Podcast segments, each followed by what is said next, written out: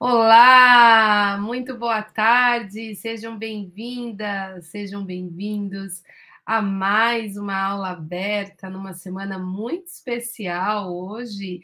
Iniciamos uma nova minissérie de aulas abertas, uma nova minissérie de encontros, três lives com a temática, né? Três fundamentos para trabalhar com trauma, retornando aqui com a voz quase 100%, só com um pouquinho de ronquidão quem assistiu a live da última quarta-feira, da nossa live sagrada, teve a oportunidade de assistir a live com o Fábio Bagabir, que veio me socorrer.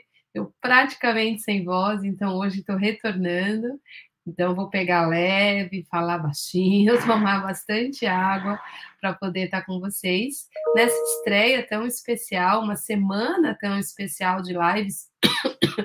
e durante esses três encontros, é, navegando na temática de fundamentos do trabalho com trauma, tudo isso vai nos preparar para a semana que vem, né, para o nosso grande encontro, uma noite para conhecer a psicotraumatologia, um evento online, é, gratuito, uma aula muito especial.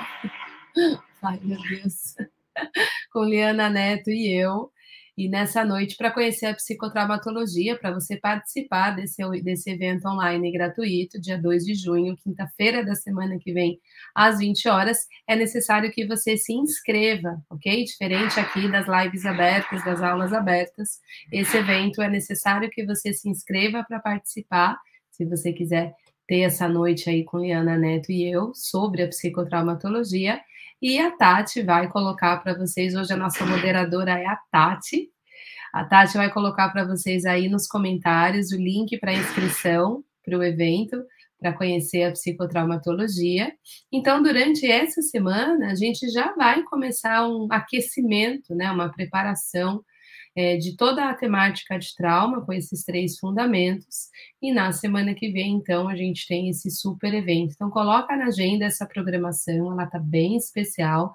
Tem a live de hoje, né? Nós vamos navegar na temática, porque é tão importante, né? Uma defesa dessa, com título desse, porque todo psicólogo e terapeuta precisa compreender sobre trauma. Então, vou trazer aqui algumas razões importantes que fundamentam, né?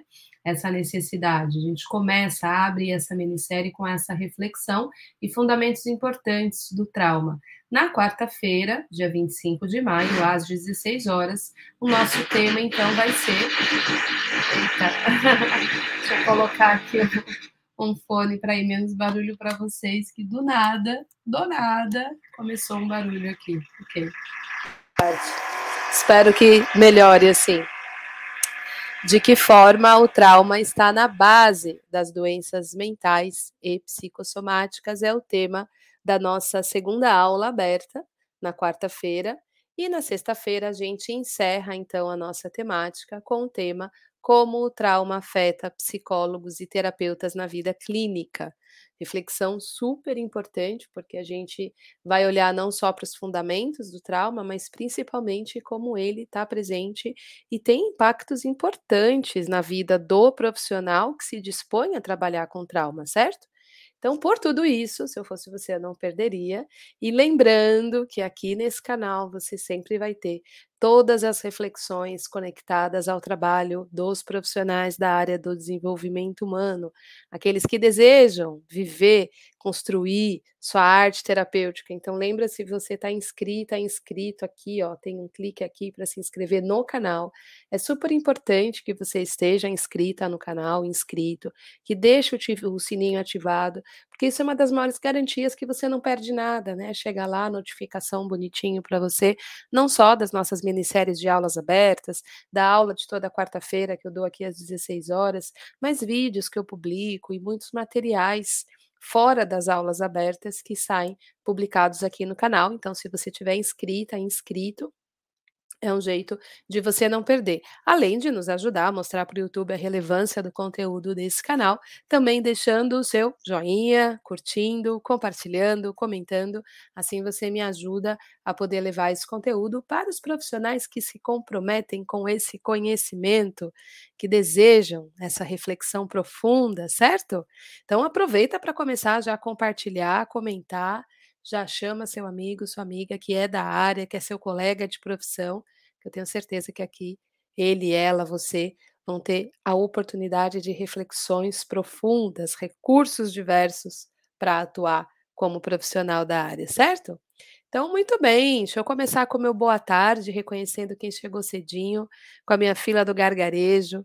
Quero dar boa tarde aqui. Para mim está aparecendo Nós e as Questões, que chegou às 3h58. Uau! Boa tarde, Eliana, 14h27. Boa tarde, Eliana. Vânia, boa tarde. Luiz Gonzaga. Ninguém invisível, não sei que nome qual seria o nome? Valdirene, boa tarde. Eduardo Costa, lá da Bahia, Lagoinha. Vera, boa tarde. Liliane, boa tarde. Maria Isabel, boa tarde. Estou cada vez melhor, Maria Isabel, obrigada. Val, boa tarde, querida. Eu imagino, querida, sinta-se abraçada nesse seu processo, na sua travessia. Marcos Pereira, boa tarde. Regina Aparecida, Cibele Correia, Maria Isabel, aluna da, focaliza da focalização, Maria. Aliás, estava respondendo e-mail agora há pouco seu. Cado Vale, boa tarde. Neuza, Gilson, Fernando de Carvalho, Daci, Wilson Jaza, Ana Kuhlmann, Marcos Pires, de São José do Rio Preto, Eliane Lima, Fernanda Franco, Maria Auxiliadora, Daci Canário, Eliane Lima, de João Pessoa, Rosa Gomes, Silvana Mari, Francisca Soares, Rosa Gomes de Curitiba, deve estar frio aí, hein, Rosa? Sônia Pontes, aluna, Maria Skimberi, oi, Marília, Jaqueline, Libertar, de Londrina, Paraná, boa tarde, Lia Montanini, Aí o linkzinho da inscrição permanece na nos comentários para o evento da semana que vem. Ana Maria Alegrete, Drica Reis, Rita Adelina. Cadê, Ipa? Cadê que sumiu para mim? Volta. Cadê, cadê que sumiu? Ah, voltei. Drica. Jaque Paludo, Jaqueline, Ricardo Porges, Ilse Gasperini, Roseli Barbosa, Iraci Teodora, Zara. Zara Maria. T. Flomin, Pamela Coutinho, Virgínia, Marta Helena, Bárbara, Andréa Luz, Leda, Luana Lima, Samara Lisboa, Kelly Teixeira, Vanusa, Silene, esse não sei o nome, acho que é Isa, né? Isa Carvalho, Cleide Luzia, Evilásio, Joinville, Sheila, Rejane, Deunice, Deunise, Bárbara, Osana, Vânia, Giovana, estudante de psicologia na Ulip. Opa, Giovana, que legal. Cleusi, Eliane, Silene, Wilson, Samara, Suzane, Kátia, Erivane e Osana. Boa tarde, minha gente. E Agnailde, boa tarde. Chegamos então para nossa tarde, reconhecendo, esse já foi um, um boa tarde íntimo e pessoal, é o meu jeito de reconhecer quem se compromete pelo com o conhecimento que deseja adquirir, né, vindo participar das lives, das aulas, colocando seu comentário, se identificando de onde eu estou, e usando as hashtags, sou aluno, sou de tal lugar, estou comprometido, sou filha do gargarejo, chego cedinho. Isso é um jeito, né, da gente se identificar, da gente se ver da gente poder se sentir mais próximo, porque quando a gente fala de conhecimento, é muito importante esse senso de proximidade, esse senso de se sentir bem, de se sentir visto, de se sentir recebido dentro de um ambiente acolhedor. Os ambientes acolhedores, os ambientes que nos deixam à vontade, os ambientes que nos deixam felizes, trazem elementos facilitadores de conhecimento, né? Nos permite é, assimilar o conhecimento de uma maneira mais profunda cada vez mais, quando a gente vai entendendo o funcionamento do nosso corpo, do nosso sistema nervoso, especialmente no que se refere a, a, aos adventos que a neurociência vem trazendo, a gente fala bastante aqui da teoria polivagal, quanto mais senso de segurança, mais o nosso corpo se abre para adquirir, para explorar, para trazer, para aprender. Então, seja para o ambiente didático, né, dentro da docência, quando a gente deseja lecionar um conteúdo, seja no processo terapêutico, quanto mais a gente investe na conexão, no senso de segurança, nas habilidades de relação, mais a gente investe naquilo que facilita o processo de apreensão de novas informações. E o processo terapêutico tem muito essa função, né? Não apenas na, na escola que a gente aprende, o processo terapêutico tem a, a ideia de oferecer novos repertórios diante dos desafios da vida para a pessoa. Se ela está presa dentro de uma resposta emocional, ela está desejando aprender uma nova resposta emocional, certo? Então, essa conexão, esse senso de ser visto, estar com, tem alguém aqui comigo, é muito importante para a assimilação. E assim, com essa consciência, eu abro então nossa aula de hoje. Vamos falar desse fundamento 1 é, da nossa minissérie, estreando nova minissérie de aulas, papel e caneta na mão. Vamos nos orientar, nos sentindo então nesse senso de grupo, nesse senso de bando, de se sentir vista, de se sentir visto, certo? Para que a gente possa então assimilar.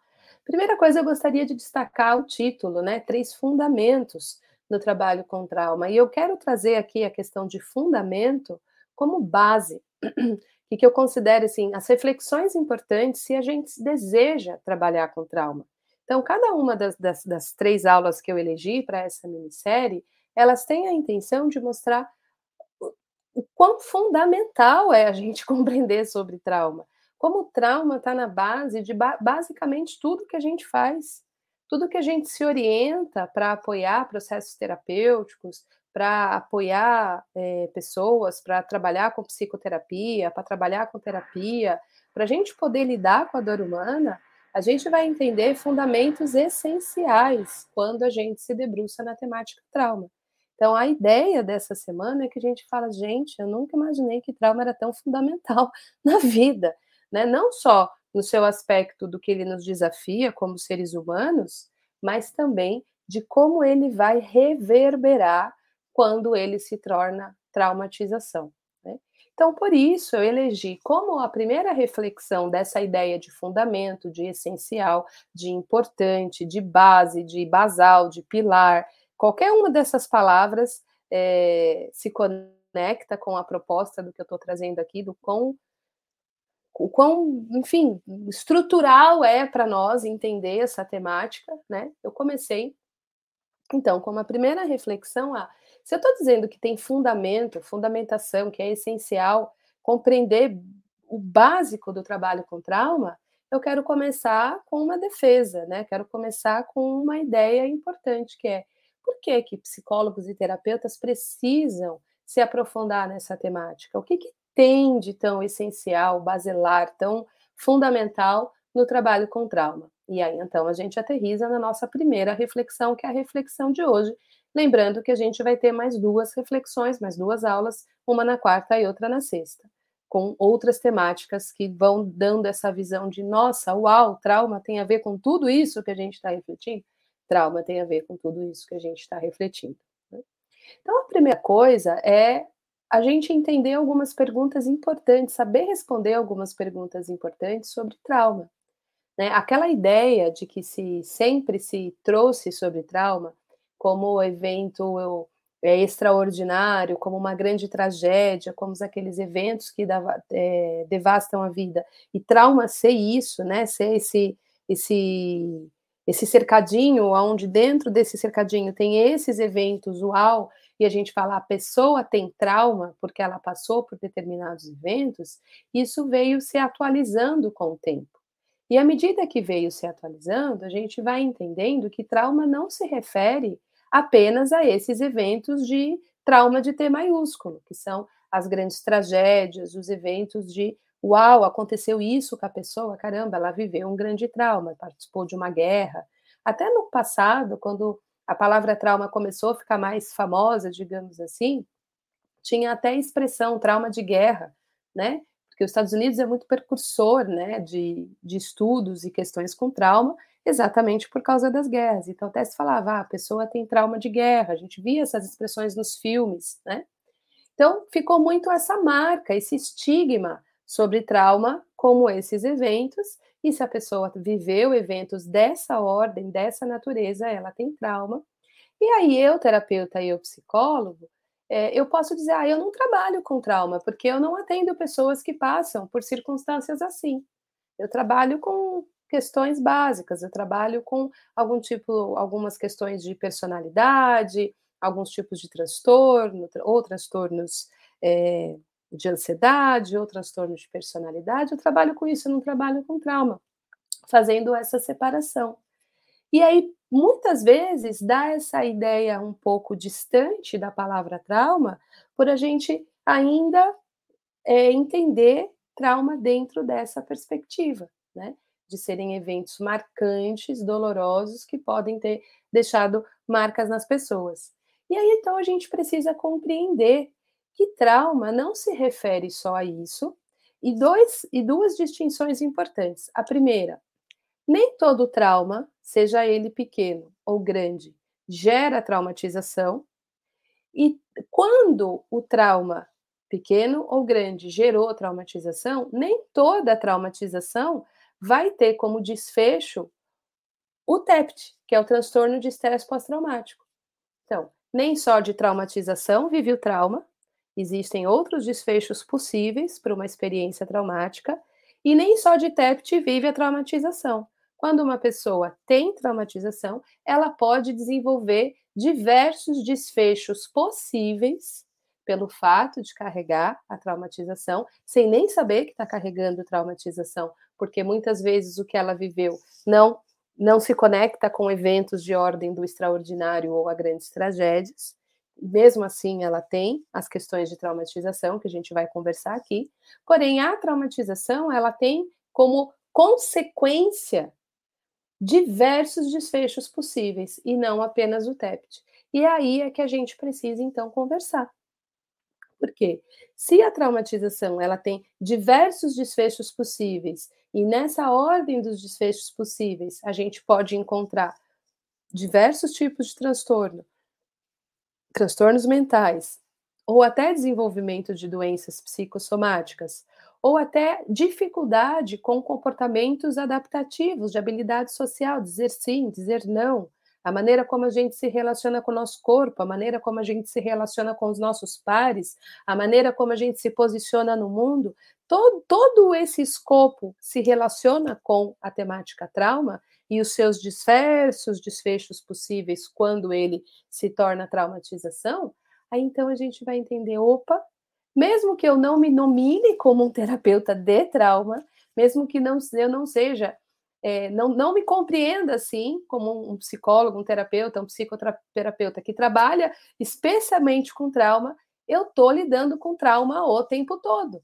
Uma vez que o trauma, então, ele vai permeando esses diversos sintomas, essas diversas queixas, essas diversas manifestações que vão aparecer no consultório, nos nossos atendimentos e tudo mais, aí então é muito interessante que a gente possa é, saber que como essa visão, como o trabalho com trauma é tão presente para nós, é tão presente na nossa vida, e quanto mais a gente falar sobre isso, quanto mais a gente legendar essa experiência, maiores os recursos que a gente vai poder desenvolver para lidar com ela. Então, é por isso que é muito importante que, que nós saibamos disso, que trauma não é só o extraordinário da vida. Trauma não é só as grandes tragédias. Trauma não é só ter passado por determinadas experiências que já recebem o nome de trauma. Trauma são experiências desafiadoras que provocaram, convocaram, imputaram respostas de sobrevivência na pessoa, ativaram o estresse na pessoa, de forma que esse estresse acionou as respostas de sobrevivência, luta, fuga, congelamento. E uma vez esse evento, esses desafios que podem ter ocorrido rápido demais, intenso demais, em fase precoce, passaram, não tiveram a chance de serem assimilados na sua integralidade pelo indivíduo, pelo organismo do indivíduo, esse resíduo de experiência, esse estresse que permanece no corpo, mesmo após o evento tendo terminado, é nele que habita a origem da traumatização.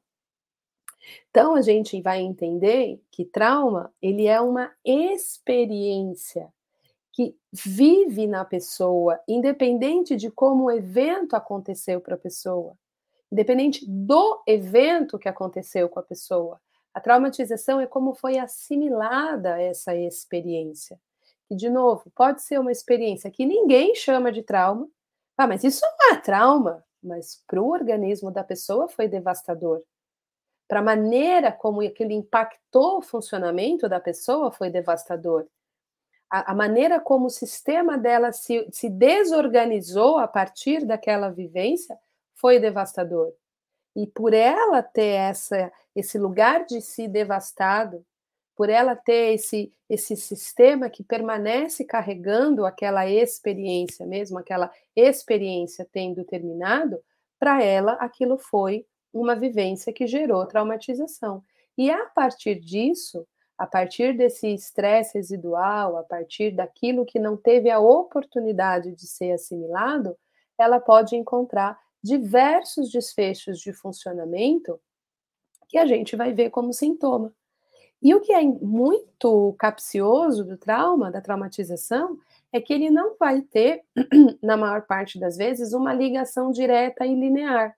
Então, a pessoa pode, com o tempo, desenvolver é, um, uma síndrome do pânico, por exemplo, ela está com um nível de estresse tamanho no corpo e ela desenvolve, o corpo, né, o organismo desenvolve uma síndrome do pânico, mas ela não consegue fazer uma, uma ligação direta, uma ligação linear de, ah, eu tenho a síndrome do pânico, desenvolvi a síndrome do pânico devido a tais eventos, porque ela não consegue perceber essa relação das experiências que foram desorganizando o seu funcionamento, que foram deixando marcas, que foram deixando estresse, que o corpo não teve espaço de assimilação, porque não houve uma descarga necessária, uma liberação necessária da experiência, e a continuidade dessa experiência é que vai gerando esses diversos desfechos possíveis como forma de gestão desse organismo. Então, quando a gente vai entendendo isso, a gente vai compreendendo, então, que para a gente trabalhar com aquilo que a gente enxerga como resultado de um funcionamento, houve toda uma construção de experiências naquele corpo, naquela biografia, naquele indivíduo, que foi gerando aquilo que a gente está enxergando, né? Que foi compondo aquilo que a gente está enxergando. Não é algo do nada adquirido, né? Do nada eu adquiro. Não, tem a ver com o funcionamento daquela pessoa. Quando a gente fala né, de, de doença psicossomática, de transtorno, a gente está falando de um funcionamento né, que, que, que aquele organismo está tá vivendo. Então, quando a gente está falando de trauma, dessa maneira que a gente está conversando aqui, a gente quer entender então a construção desse funcionamento. Como aquele organismo construiu aquele funcionamento a partir de suas experiências. E aí tão importante para nós, dentro das nossas práticas de psicoterapia, de terapia, de processos terapêuticos, entender que o trauma ele não é apenas psicológico.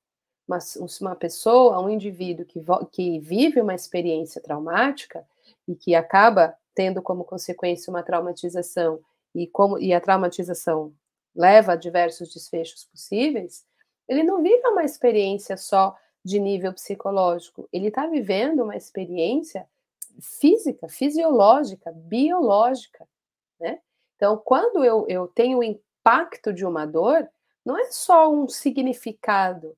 O meu coração dói, o meu peito dói.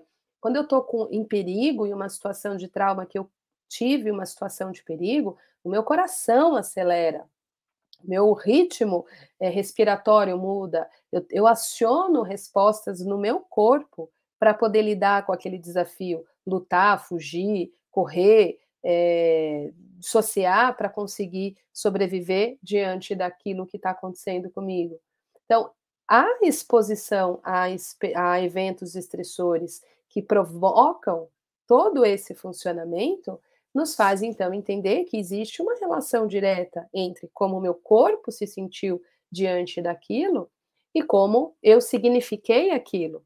Se eu vou falar então de experiências, por exemplo, precoce, para um bebezinho, para uma criança pequenininha, é, de um ano, dois anos, três anos, especialmente em fase pré-egóica, ela está vivendo as suas experiências de estresse, de desamparo, de insegurança, numa sensação que ela está insegura, que a deixa assustada, que a deixa com medo, que a faz chorar, que a faz estressar, até porque ela está em fase de desenvolvimento de linguagem. E todo aquele corpinho, aquele sistema nervoso que está em formação, né, que vai levar quase três décadas para maturar completamente todas as suas possibilidades funcionais, né, todo o desenvolvimento da nossa habilidade de autorregulação, desenvolvimento do sistema parasimpático vai acontecer ao longo do desenvolvimento do indivíduo, tudo aquilo está sendo sentido, está sendo vivenciado e aprendido e assimilado, desenvolvendo memória implícita, memória corporal, memória procedural daquele indivíduo. Então, quando uma pessoa vive um senso de insegurança, por exemplo, na sua relação com seus cuidadores, e ela vai tendo aquele senso de desamparo constante, e ela vai sentindo que o ambiente que ela vive a coloca num estado de alerta constante, esse estado de alerta, ele vai ser a caminha aonde vão repousar os diversos comportamentos construídos que vão aparecer como personalidades, né? Uma pessoa mais ou menos segura, uma pessoa mais extrovertida ou mais tímida, uma pessoa que é capaz de estabelecer relações com mais contornos e limites, uma pessoa que é mais é, que desenvolve uma capacidade, uma, uma, uma forma de se relacionar mais conectado à ansiedade, a ansiedade por agradar, para ser aceita, ou seja, tudo que a gente vai ver depois como comportamento teve uma estrutura sentida, teve uma forma de experienci experienciar antes dessa construção posterior. E tudo isso está dentro da temática trauma. Então, esse exemplo que eu dei agora da criança que vive, cresce num lar onde ela se sente insegura e num estado de alerta constante, isso está dentro da temática de trauma de desenvolvimento, isso está dentro da temática de trauma de apego. Uma pessoa que vive um, uma circunstância de ameaça, de, de perigo, onde ela é atacada, por exemplo, sofreu um bullying na escola, ela está constantemente sendo atacada, né, sendo agredida, e todo momento ela tendo disparado em si mesmo ou uma resposta de fuga para escapar do bullying, da, dos ataques que ela está sofrendo, ou uma resposta de luta, todo momento tendo que ir para o combate para se defender. Para ela poder mover essas respostas, ela vai ter todo um estresse acionado no seu corpo. Ela vai ter uma resposta fisiológica, ela vai ter um, um aumento de pressão, ela vai ter um aumento de batimento cardíaco, como é que essa pessoa depois libera esse estresse vivido? Esse estresse é liberado ou ela vai acumulando, né? Vai, vai fazendo esse, essa, essa conta residual que lá na frente explode numa síndrome ou algo assim. Então, quando a gente entende essas dinâmicas, a gente fala, aham, então isso está conectado com toda uma experiência, né? Os traumas invisíveis, né? A traumatização invisível, que de novo não é nominada como trauma, que é aquele tipo de experiência que ou a gente não se lembra, porque aconteceu em fase precoce, pré-egóica ou, ou devido à intensidade, ou aquelas experiências que a gente diz assim: ah, mas já, já, isso já passou, eu nem lembro mais, foi ruim, mas eu sobrevivi, né? A gente desconecta, dissocia da experiência, porém, a experiência deixou lá suas marcas e a gente não teve a oportunidade de processar toda essa gama de experiências, né? Toda essa gama de vivências, elas podem trazer como marca, como consequência, o que a gente vai nominar como traumatização e a traumatização como a grande fonte dos vários caminhos possíveis que o organismo pode tomar para poder gerir, para poder administrar aquela carga de estresse não processada, né, para poder conter aquela carga de estresse não processada e que a gente vai ver como síndrome, como doença, como sintoma, como transtorno. Né? Então, ele vai permeando cada um desses lugares. Então, quando um, um terapeuta, um psicólogo, um assistente social, um psiquiatra vai lidar com o sintoma, de certa forma, ele vai lidar com trauma e traumatização.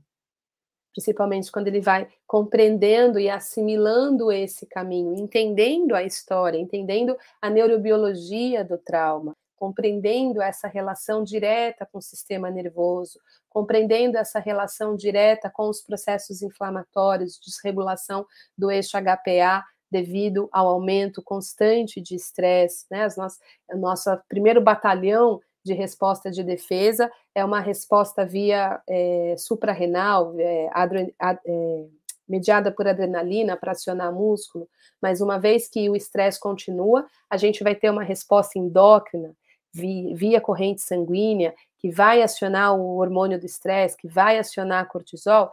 Até aí tudo bem, nosso corpo é elegantemente desenhado para acionar todos esses batalhões de choque de defesa do nosso corpo diante do perigo. Então, para uma situação episódica, para uma situação específica que a gente está vivendo, que a gente precisa lidar com uma situação de perigo ou de ameaça à vida, nosso corpo é equipado para lidar com estresse, para lidar com trauma, para lidar com desafio, para lidar com dor, mas ele não é desenhado para viver nessa resposta para o resto da vida. Nós precisamos acionar essas respostas, esse sistema precisa ser acionado diante dos desafios, dos traumas, da dor. E quando esses eventos, esses desafios terminam, o nosso corpo precisa sentir que o evento, a situação terminou, para ele desligar essas respostas, para ele retornar para o seu equilíbrio, para ele sair de uma resposta de cortisol, que é uma resposta que media o estresse, e ir para uma resposta de aconchego e descanso, acionando serotonina, ocitocina, esse banho de hormônios de restauração que o nosso corpo também tem.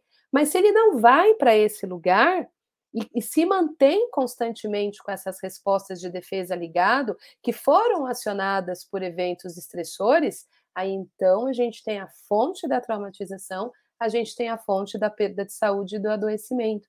Então, quando a gente vai entendendo toda essa relação entre o psicológico e o fisiológico, entre sistema nervoso e resposta de funcionamento de corpo, e os significados que, é, que esses eventos vão, vão montar no, na, na, psique, no psicológico, no, na maneira da pessoa perceber, a gente tem um caminho imenso de possibilidades de recursos e saídas. Tem uma frase da Liana Neto que, que é uma das coisas que mais me tocou à medida que eu fui me dedicando a estudar o trabalho com trauma, que é o trauma faz parte da vida. Dor, desafio, é, situação de perigo, situações estressantes fazem parte da vida. Nosso corpo tem condição de se estressar e soltar o estresse vivido. Não existe uma vida sem trauma. Trauma é cotidiano, trauma é todo dia. Então, ele não é o terrível da vida, não é o pior que nos pode acontecer, porque se tem uma coisa que é certa, é que todos nós vamos viver desafios na nossa vida, que pode ser chamado de trauma. Então, bater um carro é um tipo de trauma. Ser atropelado é um tipo de trauma. Passar por uma cirurgia é um tipo de trauma brigar com alguém, ser ofendido, ofender, é um tipo de trauma. A relação com os nossos cuidadores pode não ter sido perfeita, ter trazido aí uma gama de possibilidades de trauma, ter sofrido bullying na escola, tantas circunstâncias, né? Tudo isso faz parte da vida. Esse não é o terrível, isso é o cotidiano, é o ordinário. O terrível da vida é a gente não ter caminhos e recursos para liberar essas experiências de nós, uma vez que elas passam ajudar o nosso corpo a fazer as suas travessias de maneira completa. Esse é o terrível da vida. O terrível é quando nós estamos presos nessa resposta. E geralmente a gente fica preso quando a gente não conhece caminhos de saída, como num labirinto. Qual é o desafio do labirinto? Encontrar a saída. Então, aprender o caminho de saída do emaranhado do labirinto é o desafio que ele nos impõe. O trauma muitas vezes traz esse esse enigma, esse esse emaranhado de circunstâncias dentro da, de nós que a gente não entende exatamente porque estamos nos sentindo de determinada maneira. Me sinto perdido em mim mesmo, me sinto perdido no que eu sinto, em todo esse sintoma que meu corpo está expressando. Esse é o meu labirinto. Então eu preciso conhecer as rotas de saída para ajudar o meu corpo a sair daquele emaranhado que ele está preso devido a uma experiência que eu vivi que não foi possível ser processada. Então, compreender esse caminho, né, compreender como acontece o processo de traumatização, que não está no evento, está na experiência do indivíduo. compreender quais os caminhos que ajudam o corpo a liberar, entender essa relação entre o psicológico e o biológico, o psicológico e o fisiológico, entender os critérios, os, o ambiente, as condições que ajudam, facilitam e possibilitam a liberação dos resíduos de estresse que permanecem existentes no indivíduo devido às suas experiências de trauma. É por tudo isso que é muito importante que, em especial, os profissionais que atuam diretamente com essas temáticas conheçam esses mapas, né? Conheçam esses caminhos de saída para ajudarem a si mesmo e aqueles que foram expostos a essas experiências. Então, psicólogos, psicoterapeutas, psiquiatras, médicos, assistentes sociais, são funções que estão muito, muito em contato com essa temática. Né? Embora eu, Eliana Neto e eu acreditemos que nós precisamos de uma sociedade informada sobre trauma, principalmente para nossa função parental, para a gente ter mais clareza na condução das nossas crianças, né? Então, nas nossas funções parentais, nas nossas funções como educadores, nas diversas áreas da vida, quanto mais entender o que deprime o sistema do indivíduo e o que promove saúde, entender, né, relação mente-corpo, pode ser muito benéfico para a maneira como a gente atua, em especial aqueles que já estão na linha de frente lidando com as pessoas que trazem a queixa da traumatização, ou seja, uma vez que o trauma se tornou traumatização e a pessoa já está trazendo um transtorno, uma doença psicossomática, uma queixa de sintoma, não conseguir se posicionar, porque nem tudo é patológico. Às vezes a pessoa ela não está com uma patologia nominada, mas ela diz: Eu não consigo falar não. Eu trabalho 24 horas por dia, eu não consigo falar não. Né? Ela tem uma questão para ser aceita, ela pode ter uma questão de trauma de desenvolvimento, ela pode estar envolvida em relações tóxicas e ela quer sair desse lugar, ela quer se colocar no mundo. Então, ela vai para um processo terapêutico entender o que, que tem em mim, no meu comportamento, né? No meu funcionamento, que eu não estou conseguindo sair dessa prisão desse repertório. Eu quero outros repertórios, né? E tudo isso está conectado a, a, esses eventos que deixam suas marcas e constrói os seus funcionamentos seus comportamentos muitas vezes inadequados ou, ou aprisionantes, né? Eu não consigo fazer diferente do que eu gostaria, né? Então, por tudo isso, é tão importante que a gente possa conversar, nominar, aprender, não para Ai, meu Deus, agora eu tenho trauma. Não, trauma faz parte da vida. Possivelmente você viveu experiências de trauma, muitos deles já foram assimilados e você nem, nem percebe isso como trauma, muitos outros você não reconhece e muitas dores, muitos sintomas ficam aí mandando recado, dizendo: olhe para mim, tem algo aqui para ser assimilado, tem algo aqui para ser processado. E uma vez processado, liberado, né? Trazendo então esse espaço de maior repertório, de maior possibilidades para o indivíduo. Eu acho que é um dos mapas que mais nos auxilia na visão clínica, raciocínio, compreensão, assimilação das diversas experiências do indivíduo, suas possíveis marcas, mas mais em especial, caminhos de saída, caminhos de processamento e liberação. Porque é isso que a gente precisa, né? Não apenas compreender, entender, ah, eu tenho tal isso devido a experiências que eu vivi, mas em especial como eu ajudo o meu corpo a encontrar novos aprendizados, novos repertórios. Eu comecei essa aula dizendo que quanto mais a gente se sente visto, seguro, conectado, mais a gente se abre para aprender. Então, eu disse: existe um ambiente que favorece a gente aprender com mais facilidade, né? Existe um ambiente que favorece o nosso corpo a liberar estresse, que ajuda a processar experiências difíceis, que ajuda a gente poder, então, encontrar novas respostas, novos aprendizados e novos repertórios. Não tem como a gente mudar o que a gente viveu, não tem como apagar a nossa história, não tem como fazer de novo, entrar numa máquina do tempo e, e, e viver uma história diferente.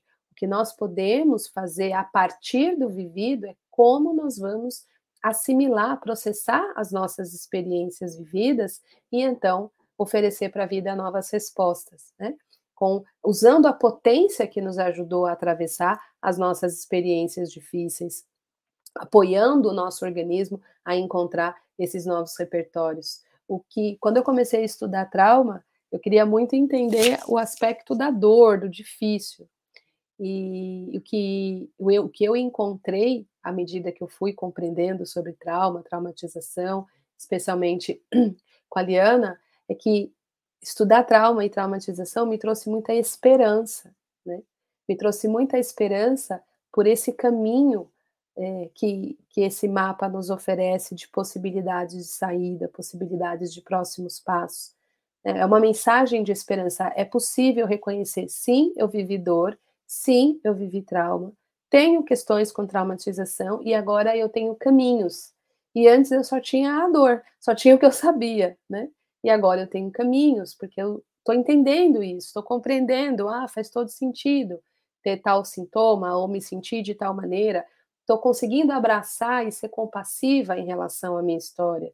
Estou conseguindo banhar com amor e dignidade aquilo que eu vivi, para que daquilo que eu vivi eu possa é, assimilar a potência que eu tive para atravessar o que eu vivi e não ficar apenas com a dor. Esse é o grande paradoxo do terrível e do incrível, né? Que a Helena também tanto fala. Esse terrível e incrível que habita o paradoxo do, do, da questão de dor, da questão de trauma e traumatização. Então, quando a gente entende isso, a gente vê esse caminho de esperança, esse caminho de possibilidades, que é assimilar e compreender as, as experiências de trauma realmente pode nos trazer. Certo, meus, meus amores, certo, certo. Então vamos lá, chegando a hora das perguntinhas. Uma boa abertura. Uma boa abertura, a Kátia está dizendo, perfeito, tudo muito claro e que muita gente não compreende. É, é um. Tem, tem muita. Tem duas, duas coisas, né? Essa palavra trauma, ela assusta, ela assusta muita gente, né? até profissionais da área. É, tem, eu conheço psiquiatra, eu não quero trabalhar com trauma, é muito pesado, né? Eu quero trabalhar só com a terapia básica mesmo, não quero trabalhar com trauma, fazendo essa distinção. Eu não conheço terapia básica sem trauma hoje, entendendo o trauma, né? Só que isso não tem a ver é, só com a gente não querer essa, é, lidar com essa palavra que às vezes é entendida como pesada e difícil. Tem muita novidade chegando, né? Acho que nos últimos 30 anos, 20 anos, a, a, a, a neurociência vem trazendo muita coisa assim, abrindo novos portais de reflexão. Então, acho que tem a ver com isso também, né? A gente está podendo assimilar a experiência e nominar a experiência do trauma hoje com muito mais palavras, com muito mais reflexões, com muito muito crescimento nesse né, né, nessas reflexões. E também a gente está vivendo um mundo de mais desafios, né? Que faz com que respostas precisem chegar. Então, eu acho que tem as duas coisas acontecendo. Tem a gente mudando a nossa maneira de lidar com as experiências de dor, ampliando os nossos repertórios para assimilar as experiências de dor, entendendo algumas coisas que antes a gente não entendia, e muito avanço de pesquisa e ciência é, sobre o que pode estar na base do desenvolvimento do adoecimento humano, né? E lá a gente tem encontrado as experiências de dor e eventos estressores na base, cada vez mais, né? Muito difícil você ver uma pessoa que tem um transtorno profundo e você não vai ver no histórico dessa pessoa experiências muito impactantes que talvez não tenham tido a oportunidade de serem assimiladas. Então, é, acho que é por aí que está o caminho de compreensão, né? Ana Clésia, muito bom, aprendendo muito com você. Que legal, Ana. Fico feliz. Ana Paula Gonzalez. Oi, Ana. O Peter Levine fala que o trauma começa primeiro no corpo. Seria isso, Cés? Sim. O Peter Levine, ele, ele tem uma frase contundente, né? Ele diz: o trauma está no sistema nervoso né? O trau ele tá lá. Se a gente pudesse, a gente sempre fala, ah, não tem como tirar um, uma radiografia e ver, né? Uma, que nem a gente vê lá, o, faz uma, uma, uma imagem do pulmão, é, uma ressonância magnética, uma tomografia, aí você vê lá algo na imagem, né? Se a gente se existisse, né, uma radiografia, uma tomografia do sistema nervoso nesse nível, no sentido da experiência lá, né? Acho que eu, se pudesse, é, é, é por aí que, que o Peter defenderia. Ele fala, é, é no sistema nervoso que está o trauma, é na desregulação, a não completude das respostas de defesa que foram ativadas diante do estresse que, que a traumatização se instala. Essa é a grande defesa do Peter. Ele é, ele é revolucionário, ele é, ele é potente, o Peter Levine. É um cara que vale a pena estudar, vale a pena ouvir, vale a pena ler os livros.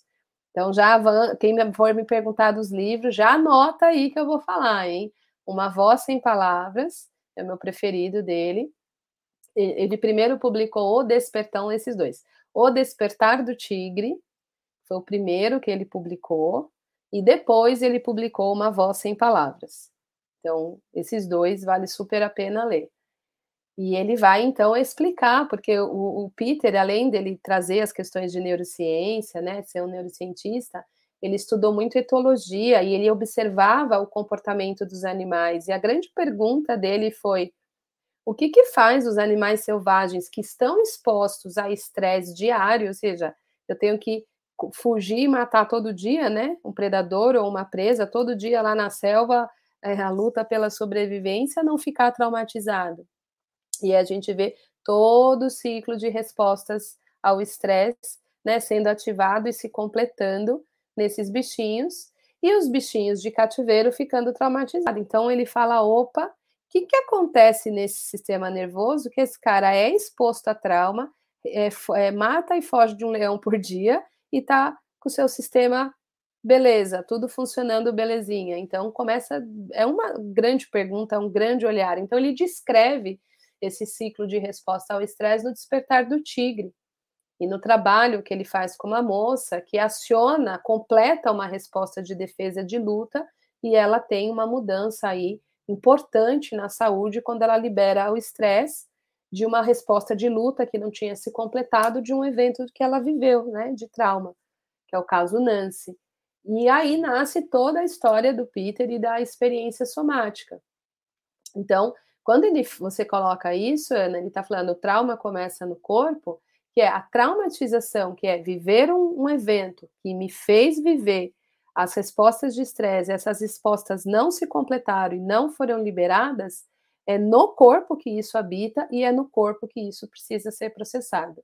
Então, é por aí que a gente caminha no mapa de sistema nervoso quando a gente fala dessa perspectiva de trauma e traumatização. Então, sim, esse primeiro do Peter é a base da defesa dele, é a base é, que ele nos apresenta, um belíssimo trabalho, diga-se de passagem, de tirar o chapéu. Eliana, através da traumatização, vários transtornos podem aparecer, como síndrome do pânico, ansiedade, entre outros. Como isso funciona? Vamos pegar um exemplo da ansiedade e da síndrome do pânico. É, a, quando a gente é exposto a um perigo, quando algo nos ameaça, é natural que o nosso corpo acione respostas de defesa para que a gente tenha possibilidade de é, sobreviver a esse evento. Então vamos imaginar que você está na sua casa e do nada você abre a porta e dá de cara com um leão. O seu corpo, ao dar de cara com o leão e, e falar, opa, é um leão, e ele entender que é um leão, ele vai automaticamente acionar as suas respostas instintivas, que é o que a Liana fala. A gente vai acionar os nossos superpoderes, a gente vai, o nosso corpo vai delegar a gestão do nosso corpo para as nossas funções instintivas, porque as nossas funções reflexivas, elas não nos, não, não nos ajudariam a lidar com o leão na porta da nossa casa. Porque se eu tivesse que pensar, será que esse leão vai me comer? Será que esse leão tá bravo? Será que é um leão macho? Será que é uma leoa? Se a gente fosse ficar pensando, o leão já, já tinha comido. Então, quando o nosso corpo vê, opa, é um leão, isso é, opa, é igual a perigo, automaticamente ele vai precisar de uma resposta potente para nos ajudar a sobreviver e adaptar. Ou eu vou precisar sair correndo na velocidade da luz, com uma capacidade que eu jamais alcançaria numa situação cotidiana, fazendo meu Cooper da manhã, ou de repente até lutar com esse leão e quem sabe o que, que seria se eu conseguiria chegar lá, mas alguma resposta diante desse perigo eu teria que ter. Ou congelar e fingir de morto para que ele não saiba que eu estou aqui, para ele achar que eu sou a estante e não querer me comer. Né? Os predadores eles precisam sentir que a presa é sangue vivo. O predador não come carne podre, carne morta. Muito bem, então eu teria esse repertório aí acionado pelas minhas respostas de defesas para lidar com o leão. Nas respostas de defesa ativa, que seria a luta e a fuga, eu precisaria ter músculo com, com energia suficiente para eu correr, então eu teria que ter sangue circulando numa velocidade tal, eu teria que ter respiração funcionando numa velocidade tal, eu teria que ter meu coração bombando lá em cima a 200 por hora para ter energia para ser efetivo nessa capacidade, certo? Certo. Vamos imaginar que eu consegui então escapar, vivi essa quantidade de estresse para ser capaz de escapar, mas por um milagre eu consegui Cheguei num lugar seguro, que não tem o leão, e aí o meu corpo vai precisar, ufa, conseguir. E aí ele vai começar a soltar, eu vou tremer. É isso que o Peter viu lá nos bichinhos, eles tremem. Talvez eu vou chorar, eu vou liberar, eu vou descarregar aquele estresse vivido. Certo? Certo. Vamos imaginar então que nessa circunstância eu vivi tudo isso, consegui escapar do leão, mas depois, na hora de descarregar, eu não descarrego, eu não tremo, falo, não, tá tudo bem, já passou, eu tomo um, comprimido para me acalmar, porque não tem sentido eu ficar tremendo. Pra, não, agora já passou o leão, deixa eu tomar um remédio. E aquela resposta de descarga não acontece. Então, ela fica presa lá no organismo, certo? Vamos imaginar uma outra circunstância. O leão não é um leão, é um bandido. Eu quero lutar com ele, eu quero fugir, só que eu estou sob o jugo de uma arma. E todo esse acionamento de resposta, esse coração lá em cima, tudo isso não é descarregado, não é utilizado ou numa fuga efetiva ou numa luta com o meu predador. Então, tudo aquilo que eu acionei para lutar e fugir, eu não usei, porque eu estava sob o jugo de uma arma. Aí, sei lá, a polícia chegou, alguém chegou, assustou o ladrão, ele foi embora. E tudo aquilo continua preso em mim. O evento passou, o ladrão foi embora, o leão foi embora, mas esse estresse imenso continua lá, sem ter sido utilizado, tem, sem ter sido completado, sem ter sido, sem eu conseguir fugir, correr na velocidade da luz, lutar como Hulk, ou então descarregar essa resposta que foi acionada. Esse estresse vivido, então, essa, essa quantidade de energia que permanece presa, é ela que fica lá administrada pelo meu sistema nervoso. Passa o tempo, um ano, dois anos, três anos, eu vivo um novo estresse e do nada eu tenho acesso e contato com essa quantidade de estresse. Então eu vou começar a ter crises de ansiedade como se eu tivesse de frente com um leão, mas não tem leão. Mas a sensação física, o coração batendo, o ar a sudorese, tudo aquilo é igual. É isso que a gente vê na síndrome do pânico, né? Parece que eu estou diante de um leão, diante de um assaltante, diante de um perigo imenso. Mas a pessoa fala, mas não tem nada, mas a sensação é essa. Então é esse o caminho que o corpo vai tomando para para viver, para entrar em contato com aquilo. Então é mais ou menos assim, é, explicando de uma maneira simples, né? Resumida, que funciona essa, essa quantidade de estresse que não foi completada, as respostas não completadas ou não liberadas, que ficam ali guardadinhas e podem abrir diante de novas circunstâncias. Certo, Eliana? Me disse, ajudou. Ana Paula, após tantas fugas de sobrevivência, do não sentir, do congelamento, a pandemia, com tudo que ela trouxe, do olhar para dentro, as pessoas começaram a ter crises de ansiedade, pânico e outros. A, a pandemia foi um grande gatilho para muitas pessoas que já tinham seus arquivos de estresse e esses arquivos foram abertos por mais quantidade de estresse, né? A gente foi colocado numa situação de perigo e ameaça à vida. Ou seja, alguns de nós se sentiu completamente presos, né? Acuados. E aí esse se sentir acuado acionando várias respostas de estresse, medo, pânico de uma vida, numa circunstância. Oh, ninguém está falando com você, não, Siri, fica aí. é, devido ao próprio estresse do confinamento, perdas imensas, né? Muitos lutos, tantas notícias de morte. A, a pandemia, a gente ainda vai ver muita consequência dela na saúde mental da população mundial. A gente está só no começo dessa história dos impactos da saúde mental que a pandemia deixa como consequência para todos nós, né? É muito muito delicado isso, né? A gente tem que falar muito sobre isso ainda. Você aborda filhos de mães narcisistas?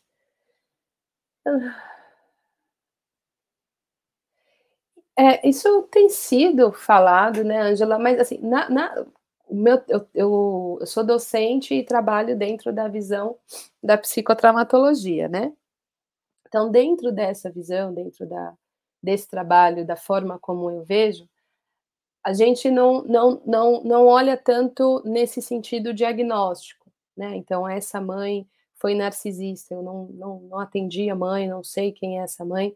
Eu vou olhar muito mais para esse indivíduo e como o corpo dele está funcionando e como ele está vivendo diante de como ele assimilou essa experiência.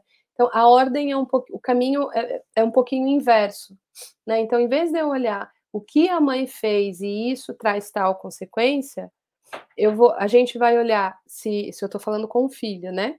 Que traz tal ferida, como eu vou acolher e lidar com esta pessoa, com as suas questões, e a partir disso, como é, o corpo e, e o indivíduo como um todo pode desenvolver novos repertórios para a vida, uma vez que ele traz feridas da relação parental, né? Seja de uma mãe narcisista ou qualquer outro comportamento dessa mãe, desse pai, que causou essas feridas. Então, a estrada que a gente pega é um pouquinho diferente, não é tanto via diagnóstico da mãe, mas sim de como essa pessoa carrega tais dores, como ela assimilou tais dores e como ela pode processar e liberar tais dores. É, é só um outro tipo de estrada.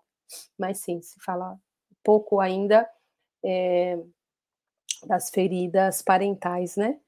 Acho que a gente está começando essa conversa, porque até então era é, apanhei, mas sobrevivi, né? Era tão era a, a, violência normalizada, né? Eliana, a fibromialgia proveniente de algum trauma é, existe. É, a gente pode entender como uma relação entre fibromialgia e as vivências de trauma, Eliana, porque a fibromialgia ela é uma síndrome, né?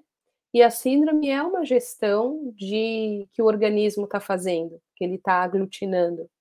Então, a pessoa pode ter vivido diversas experiências onde a circuitaria dela, que se sabe cada vez mais da, da fibromialgia, é que a circuitaria da pessoa, ela vai, ela vai sentindo os estímulos como dor. Né? Cada vez mais os estímulos ela vai sentindo como dor e isso vai estar é, tá conectado a diversas experiências que ela pode ter sentido dor ao longo da vida. Então, ela tem uma relação muito, muito conectada a experiências de dor, de trauma, que se tornou traumatização, especialmente em fase precoce, né? E que o organismo acabou ficando nesse nível de sensibilidade e a sua circuitaria vai sentindo os estímulos como dor. É, na noite, para conhecer a psicotraumatologia, a gente vai falar um pouquinho de quando o corpo vai para o caminho do transtorno mental e quando o corpo vai para o caminho da doença psicossomática. E a fibromialgia está ligado à psicossomática. E aí a gente vai trazer uma explicação mais completa sobre essa relação. E eu também quero trazer já isso na live de quarta, né? Na quarta-feira a gente vai falar um pouquinho desse caminho, que é quando para administrar esse estresse vivido, de, devido a ter que acionar as respostas inflamatórias por muito tempo, o organismo acaba indo para esse caminho é, de somatização, né? Então, as dores da fibromialgia estão muito relacionados a processo de traumatização, sim. Com certeza. Sobre o corpo, ainda não entender, processar que a situação perigo acabou. É por isso que a traumatização se manifesta quando vivemos situações parecidas, tipo o corpo lembra e reage da mesma forma? Muito boa pergunta. É Flominho o seu nome? É... Sim, é... O... a traumatização pode se manifestar em situações parecidas ou lida como parecidas, né?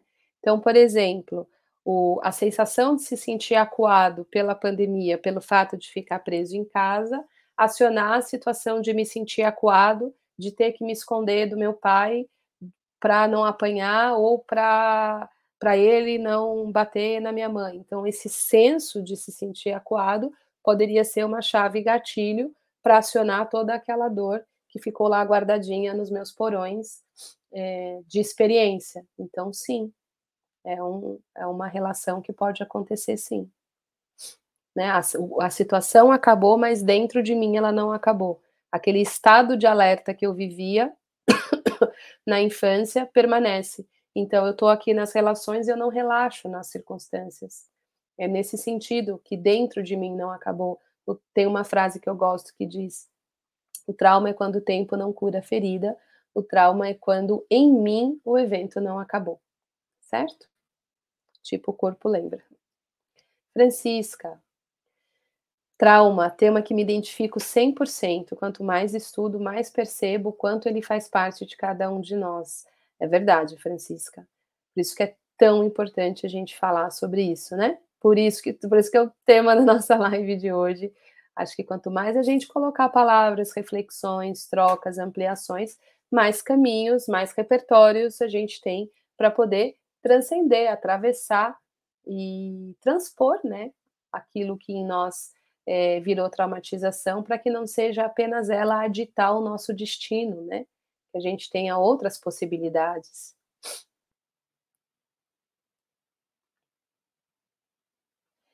Aí na dessensibilização caberia no caso de crise.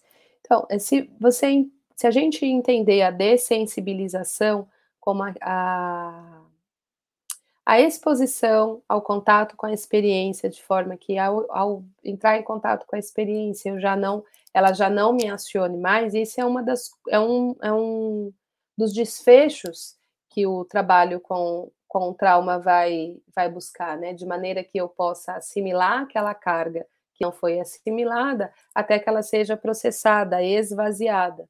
A questão é quais caminho, os caminhos para fazer isso, né?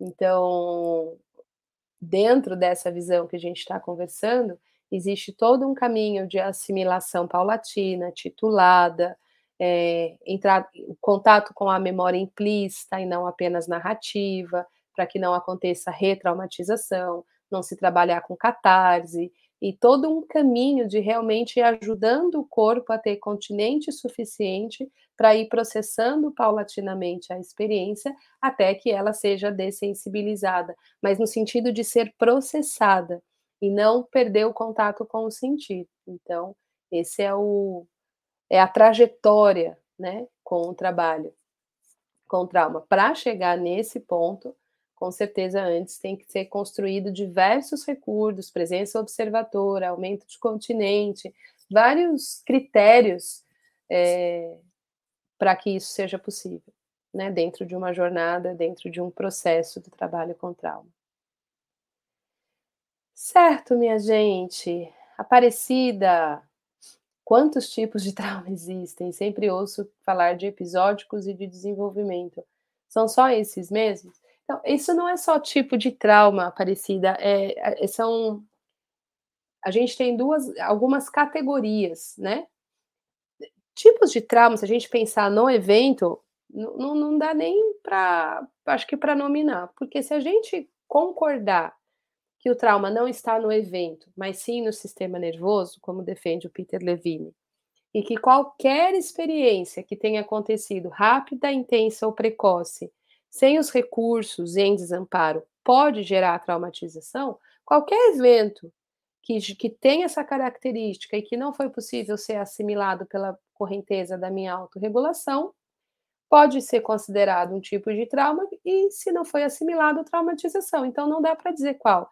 É nesse sentido que a gente, então, consegue abraçar as experiências ordinárias e extraordinárias como trauma, né? Porque entendendo isso, a gente fala, poxa, então é por isso que algumas pessoas são expostas ao mesmo evento, todo mundo participou lá do, da tragédia tal, uma pessoa ficou altamente traumatizada e uma outra pessoa ficou pouco ou quase nada traumatizada porque o evento em si não é o que causa a experiência, mas como é o continente e a assimilação da experiência que vai determinar a traumatização. Então, nesse, nesse sentido, existem muitos tipos de experiência que podem causar traumatização. Agora, existem escopos de traumatização, que quer dizer o quê? Existem eventos que a gente consegue reconhecer de maneira narrada e que ele tem começo, meio e fim. Então, esses são chamados os eventos de traumas episódicos ou traumas de choque.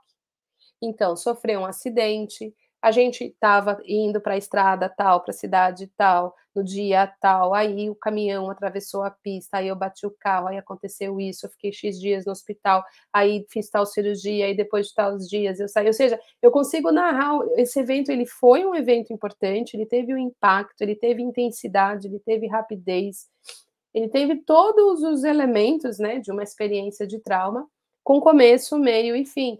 Um assalto, um sequestro, alguém me bateu, ter discutido com alguém, tudo isso está dentro dessa categoria de choque de episódios. Só que tem eventos que geram traumatização, tem uma circunstância que gera traumatização, que são os eventos que estão dentro do escopo do desenvolvimento. Que não é um evento em si, com começo, meio e fim, que é uma situação constante que desorganiza o meu funcionamento de sistema nervoso. Então, quando eu tenho na minha relação de apego com os meus cuidadores negligência, ausência, e isso vai me desenvolvendo um estado de alerta constante, essa circunstância me gera um estado de alerta cronificado. Então, eu vou dizer, a, a minha traumatização está conectado a esse estado de alerta cronificado, e esse estado de alerta cronificado se desenvolveu ao longo do meu desenvolvimento, devido ao ambiente em que eu fui exposta ter sido um ambiente ausente, negligente, com algumas relações não sintônicas com as minhas necessidades. E aí isso vai estar dentro do escopo do desenvolvimento, e dentro do escopo do desenvolvimento, a gente vai ter traumas relacionados diretamente ao apego. Então, vai ter circunstâncias que os dois vão se enredar, que eu vou ter nessa fase precoce do meu desenvolvimento na relação com os meus cuidadores, traumas de choque, por exemplo, ficar apanhando de tanto em tanto tempo. Então, essas águas se encontram. E aí a gente, por que, que a gente separa? Para a gente poder compreender e assimilar as melhores práticas para lidar com cada um desses eventos. Então, quando a gente está falando de trauma de choque, traumas episódicos, completar respostas de defesa, liberar o estresse da experiência, vai ser um caminho, vai ser um mapa. Quando a gente fala de trauma de desenvolvimento, traumas de apego, estratégias de reparentalização, o trabalho dentro do vínculo vai ser um caminho mais destacado. Ambos vão se encontrar, né? Mas eles não são tipos de trauma, são categorias para a gente entender como aquilo se, se organizou dentro do indivíduo e quais caminhos para aquele organismo encontrar novas organizações, certo?